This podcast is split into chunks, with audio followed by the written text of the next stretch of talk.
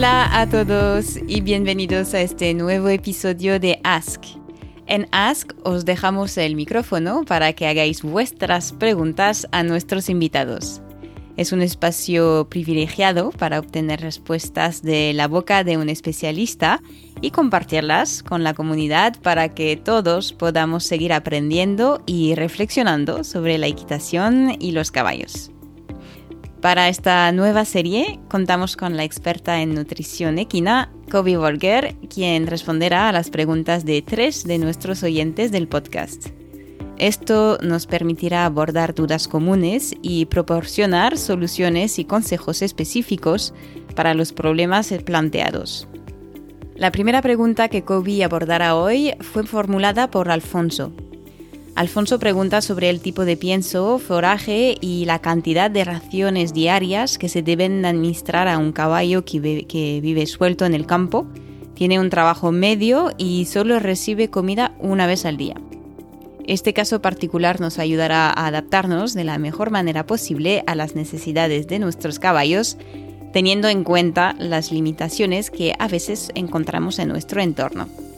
Quiero aprovechar este momentito para invitaros a suscribiros a la newsletter de The Modern Rider. Así sabréis cuándo se organizarán las próximas sesiones con invitados especiales y quién será el próximo entrevistado. Y quién sabe, quizás tengáis la oportunidad de ser uno de los próximos participantes en la grabación. Sin más preámbulos, os dejo con la conversación entre Kobe y Alfonso. El tema de la, de la pregunta mía era porque yo ahora tengo una situación en que yo tengo los caballos sueltos en una finquita pequeña que tengo aquí cerca de Sevilla. Eh, me los traigo, me los llevo, pero ahora por circunstancias los, tengo, los voy a tener que tener allí un tiempo. Y eh, la persona que va entre semanas a, echarle de comer a ellos, ellos están sueltos en una, finca de dehesa, que tienen unas 5 o 6 hectáreas, vamos, que están bien. Pero claro, mm, la pregunta era por eso, ¿qué tipo de forraje pienso y más o menos cuántas raciones se le puede administrar a, los caballos que están sueltos en el campo, tienen un trabajo medio, porque ahora se están mandando dos veces o tres nomás, y, y claro, no puedo echarle, disponerle pienso mm, más que una vez al día. Forraje se puede poner y tienen el campo, que bueno, si sigue lloviendo un poquito, pues algo, evidentemente, siempre. La verdad es que hasta las primeras lluvias de octubre son muy. La hierba es muy floja y lo que hacen más es soltar la barriga otra cosa. Y esa es la, mi preocupación. Ok, no, es, una, es una buenísima pregunta y además abre muchas puertas a qué son las reglas para dar de comer a los caballos. Que una cosa es que tú tienes una duda y yo te aclaro la duda, pero a mí me gusta también darte las herramientas para que en otras situaciones sabes un poco por dónde van los tiros, porque hay, unos, hay unas reglas aquí, ¿vale? Entonces, la primera regla es que la ingesta total de los, de los caballos es entre 1,7% a 2,5% del peso vivo. ¿Vale? Entonces sabemos más o menos qué es el total cantidad que tienen que comer, siempre. Dentro de esto vamos a coger la media de 2% peso vivo para un caballo de 450 eh, kilos y Em, eso quiere decir que el total ingesta del caballo tendría que ser aproximadamente, pues vamos a usar números redondos para hacernos la vida fácil, 10 kilos. ¿De acuerdo? La complicación que tú planteas es que traes una de esas que tiene, que tiene pasto, ¿vale? Y nosotros no sabemos, ni nadie sabe realmente el aporte del pasto. ¿De acuerdo? Y esa es la gran pregunta, porque yo puedo intuir que en Sevilla, en septiembre, eh, después de la sequía que tenemos y todo esto, yo puedo intuir que es un pasto pobre, ¿de acuerdo? Pero es, ¿vale? Entonces, yo puedo intuir que el pasto no va a aportar nada, pero si empieza a llover, el pasto puede empezar a aportar, ¿de acuerdo?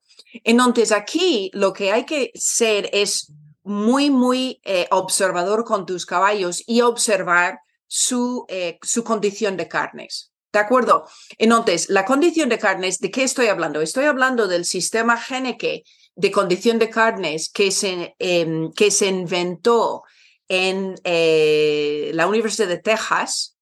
¿Y qué, qué quiere decir? Uno, un caballo con un estado de Geneke, uno es emaciada y a punto de morirse. Y un caballo con un estado de GNK de 9 es obeso y está a punto de, un ataque de corazón y con problemas articulares. Entonces, si nosotros miramos tus caballos, ¿y qué, qué disciplinas practicas? ¿Paseo? Eh, ¿Doma? sí, mm, eh, mm, doma vaquera, vamos, tú sabes. pero claro, ahora mismo, eh, en tres días, pues bueno, tampoco estamos... No, pero... El idea aquí es, ¿sabes? Cada, cada disciplina tiene sus preferencias de condición de carnes. ¿De acuerdo? Entonces, un caballo de pura sangre inglés que va al hipódromo tiene una condición de carnes diferentes a uno de una vaquera, por eso pregunto, ¿no? Entonces, nosotros queremos una condición de carnes de entre 6 a 6,5. O sea, que los queremos rellenitos. Y hay que coger práctica. Y una cosa, cuando yo empecé de nutricionista, lo, de la escala génica, va, va. Y ahora veo que todo el día me están mandando WhatsApps con fotos de caballos diciendo, está delgado, está gordo, ¿cómo está? Porque, porque es una pregunta. Entonces, cuando yo digo que quiero un estado de, de carnes de GNK 6 o 6 y medio, ¿qué quiero exactamente? Primero, no quiero ver em, la marca de la costilla, ¿vale? Y no quiero ver la punta de cadera. Estas son las dos cosas que uso como referencia. Si los caballos fuesen pura sangre inglés, es un poco diferente porque en algunos puros sangres ingleses, ellos pueden estar rellenos de posteriores y rellenos de anteriores, pero ves costilla un poco siempre, ¿vale? Pero la conversación va por ahí, que lo que quiero es que cuando tú estás con tus caballos, que coges y pasas el dedo y busques costillas. Si tú no ves costillas, pero palpas costillas, es una condición de carnes de 6. Si no palpas costillas, es una condición de carnes que puede ser seis y media, siete y tal, ¿sabes? O sea que eso de, del estado de que hay que coger su práctica, pero para una persona que está haciendo un chequeo en su, su día a día con sus caballos, lo que quieres es, vas al campo, miras el caballo, mires el cuello, ¿sabes? Ese cuello que puedes mover el cuello, eso ya es una condición de carnes de siete. No le queremos, eso es demasiado, demasiado Em, fuerte o demasiado gordo y, se te puede incluso llenar a caer el crin, ¿de acuerdo? Eso también tiene que ver con genética y tipo de conformación. Luego mires cuello, luego mires al barril, pasas el dedo, mires la cruz, miras, ¿sabes? Lo que es el, el parte que puede ser al galgao, si el caballo está delgado, y luego mires la punta de la cadera, ¿de acuerdo? Y eso es, vale, entonces, y muchas veces yo digo a todo el mundo, haz una foto, del caballo en perfil, donde tú estás notando esto, porque si tú sospechas que te está fallando la ración un poco, por lo menos tenemos donde, donde comparar. ¿De acuerdo? Entonces, ¿qué alzan los caballos aproximadamente y qué raza son? Uno es, mm, uno es un anglo hispano árabe y el otro es un español. Vale. lo que pasa es que es un español un poco fuera tipo porque la verdad que parece hispano árabe el caballo español. O sea, tipo con formación un poco más a puro sangrado. Eh, el, cruzado, el anglo-hispano-árabe sí. Sí, ok. El otro es más, parecido a mi hispano-árabe grande, pero más parecido a mi hispano. ¿Y qué alcen de la cruz? Pues serán unos 70 y algo. Unos oh, grandecitos, entonces. Sí. Grandecitos. Vale, entonces, mm, no sé si, tienes una cinta de pesar, porque hay cintas de pesar que tú puedes coger una referencia, pero yo voy a, con, mi, con mi experiencia, un caballo que alza unos 70 puede rozar 550 kilos, ¿vale? Entonces voy a esa estimación de lo que es la cantidad de ingeste que quiero, puede ser, em, em, vamos a decir, 12 kilos, ¿de acuerdo? 12 kilos en un trabajo ahora mismo que podría estar definido como ligero a medio. La pregunta es 12 kilos de qué. ¿De acuerdo? Eso es el tema. Entonces, ¿qué forraje tienes en tu zona? Mira, nosotros allí, este año que como ha estado tan difícil, solo tenemos, solemos tener, pero este año tuvimos que recoger paja porque no teníamos otra cosa. Entonces ahora mismo allí tenemos paja con la esperanza de que ahora con la lluvia esta, pues bueno, el campo suele ser recupera bastante bien aquella zona. Estamos cerca de un río y, coge bueno. Tengo un hándicap que es la bellota. Ok, vale. Pero la bellota Te digo una cosa, no queremos que los caballos comen bellota, pero si tienen suficiente fibra y si están entretenidos y tienen espacio, y me has dicho que tienen como 5 hectáreas, si tienen, Mm. son dos caballos con 5 hectáreas, entonces tienen suficiente espacio y, y tú tienes que entretenerles mucho con fibra, ¿ok? Con suficiente fibra, normalmente mm, hay alguno que les gusta mucho la bellota, pero en general tiene un sabor un poco amargo y si no están obligados a comer bellota, no lo comen. ¿De acuerdo? Si tú tienes paja, no se, no hace falta racionar la paja, porque la paja, al fin y al cabo, no puedes, em, si los caballos están acostumbrados a la paja y que han comido a paja, porque hay ciertos caballos que no lo toleran y hay caballos que se, sabes, que, que tienden a, a empacharse. Pero en el campo, sabes, en el campo no es para tanto. Entonces, María. Claro, entonces tú lo que puedes hacer, ¿tienes algún sitio construido para darles de comer o qué tienes ahí para darles de comer o lo vas a tirar al suelo directamente? Sí, tengo distintas opciones, porque tengo, de- depende, esto está dividido en, va- en varios espacios, ¿sabes? Entonces hay una que sí, el, el- el problema que tengo yo es que uno de los dos pega como un condenado, entonces lo tengo que tener un poco gestionado eso. Entonces, en un sitio amplio no pasa nada, y le tengo una forrajera, pero la parte que tengo cerrada es más pequeña y tengo que tener cuidado porque como ponga la comida ahí, No, pero que poner una forrajera. claro, pero no hay que, no hay que hacer eso. Yo, yo tiendo, ¿sabes qué? Lo que tienes que hacer es, tú tienes que hacer la paja para entretenerles, ¿de acuerdo? Y cada uno tiene que comer, ¿sabes? Además, siendo paja que no tiene ningún tipo de aporte nutricional, lo que vas a tener que hacer es dar fácilmente 10, 15 kilos todos los días, ¿vale? porque no, no tienes aporte nutricional ahí y entonces lo que tienes que hacer es, es realmente tenerles entretenidos. Entonces, parte uno es tenerles entretenidos y con suficiente fibra, están acostumbrados a la paja. Esto, a mí, eh, hay ciertos casos que no toleran paja. Y si tienes amagos de cólicos, vas a tener que hacer lo que sea para conseguir, conseguir otro tipo de forraje, sea avenate o algunas otras cosas. ¿Vale? Y luego, una vez al día, mm, vamos, ¿sabes? La solución lógica para esta situación es darles el límite de cantidad de kilos en general, al, ¿sabes? Por toma que puedes hacer es como dos kilos a medio y puedes, puedes hacer tres kilos. ¿De acuerdo? Tienes el campo, entonces, mm, si tú tienes un sitio, yo pongo normalmente una, una goma de box para que esté muy esparcido, porque si tú lo tienes en un comedero, lo comen rápido. Si lo tienes esparcido, ya como que tardan un poco más. Y a esto, además, puedes mezclar lo que es un chaff corto y así le proporcionamos algo de fibra, que sea una fibra de calidad en combinación con el pienso. ¿De acuerdo?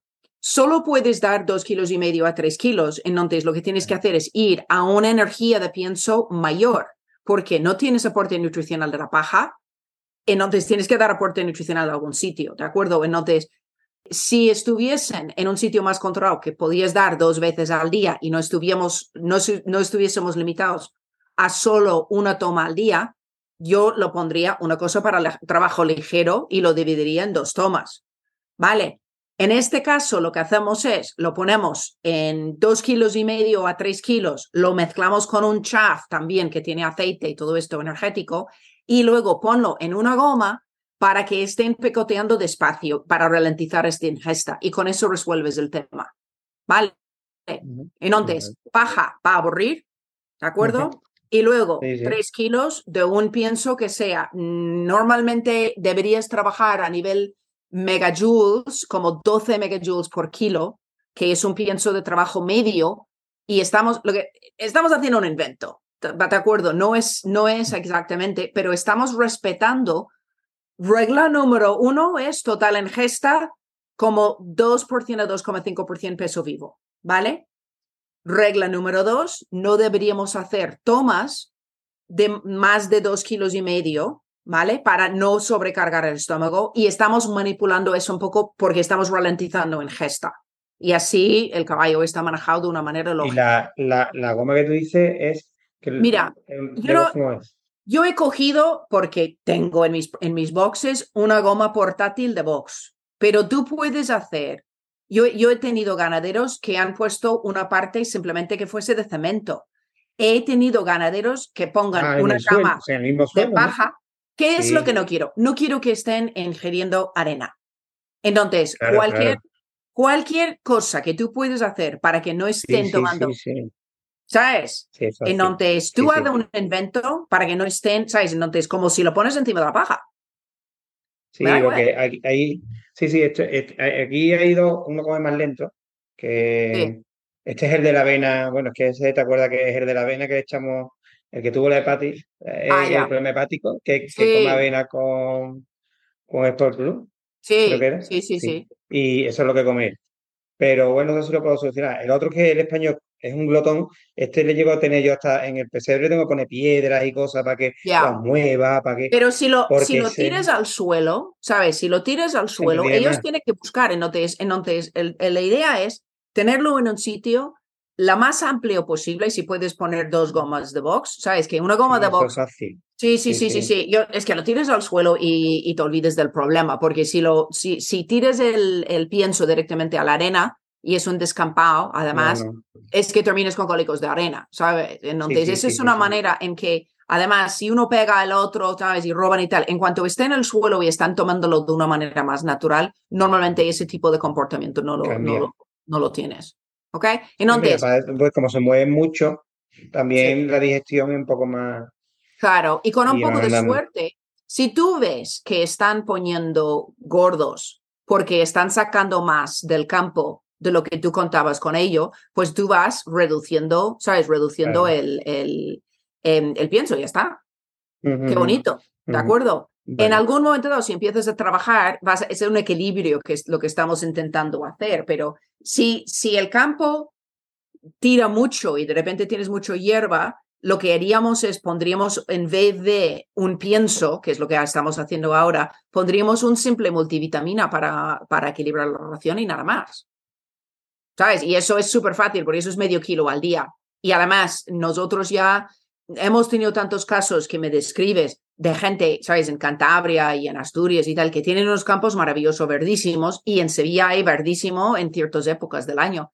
Y entonces Claro. hemos eh, desarrollado un producto que es un, es un taco gordo y lo tiras al suelo y, y ya está, es medio kilo al día. Y es interesante cómo llegamos a esta conclusión porque en, en Piornal con Lucy Rees eh, hubo fuego el año pasado y se consumió toda la hierba y había que dar algo, algún suplemento a algunos los caballos para, ¿sabes? Porque realmente estaban en los huesos y no había dónde comer, ¿sabes? Por el tema del fuego. Y Lucy no quería alterar su comportamiento. Entonces lo que hizo era el taco grande de este tipo parece bellota. Y con Ujú. eso ya lo, lo, ¿sabes? Lo hicimos una cosa que desde nuestro punto de vista le estábamos ayudando, pero desde el punto de vista del caballo, el humano no tenía que ver. A ver. Claro. Vale. Increíble. Pero, importante, haz una foto de cada animal al Sí, sí, empezar, de- porque ¿qué pasa? No, no, no sabemos lo que va a pasar en este campo y posiblemente da más de comer de lo que tú crees. Sí, Entonces, sí, en no, ese- si ellos durante invierno, ellos cuando cogen aquello fuerza, es que ni vienen. Quiero decir, Claro. que, que tienes que ir a por ellos, vamos, que es que no los ves. ¿sabes? Sí, sí, No o les llamas con que- un poco de, ¿sabes? Con, con, con sí, el sí, le tienes que dar les golosina. apetece. Eh, El Sí. español sí, porque eso es un hambrón y ese te escucha, ese, ese, eh, pero los otros, allí hay más, ¿va? porque estos son los dos míos. Después Sí. tengo otros que son de mis hermanas y eso que están allí. Pero bueno, ellos tienen otras preocupaciones distintas. Yo que tú sabes que me, me, me planteo más las cosas. Sí. Y, y después esta primera hierba es muy endeblina. La primera que sale ahora eso es agua y, y lo que hace es soltarle más la barriga que otra cosa. Sí. Y ya después, cuando coge aquellos cuerpos, cuando ya empieza de verdad a alimentarse. O sea, hasta noviembre por ahí, si tenemos suerte, no tendremos. Pues ya sabes, simplemente yo creo que ese, con ese invento más o menos te, te Sí, sí, funciona, sí. ¿vale? Estupendo. Ok, oye, Bien. pues nada. Pues me alegro de oírte mucho. Buena, pro- es una buena pregunta, ¿sabes? Porque hay que repasar los números y las reglas para asegurar que no, ¿sabes? Que no metemos la pata, porque es fácil meter la pata Claro, en ese, ese claro, claro, escenario. claro. ¿Ok? Perfecto. Vale, Muy bien, hacemos- muchas gracias. Nada, bueno, cuando quieres. Espero que esta conversación nos haya sido útil. Como siempre, si os ha gustado o simplemente queréis apoyar a The Man and Rider y el trabajo de nuestros invitados, no dudéis en dejar una nota, un comentario o compartirlo con vuestro entorno desde la plataforma en la que nos estáis escuchando. Antes de dejaros seguir con vuestro día, os recuerdo una última vez que para recibir información sobre la organización de las próximas sesiones Ask de grabación con otros invitados, debéis estar inscritos en la newsletter.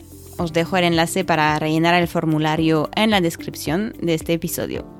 Gracias por compartir vuestro tiempo con nosotros hoy y nos escuchamos la próxima semana para descubrir esta vez una nueva entrevista apasionante.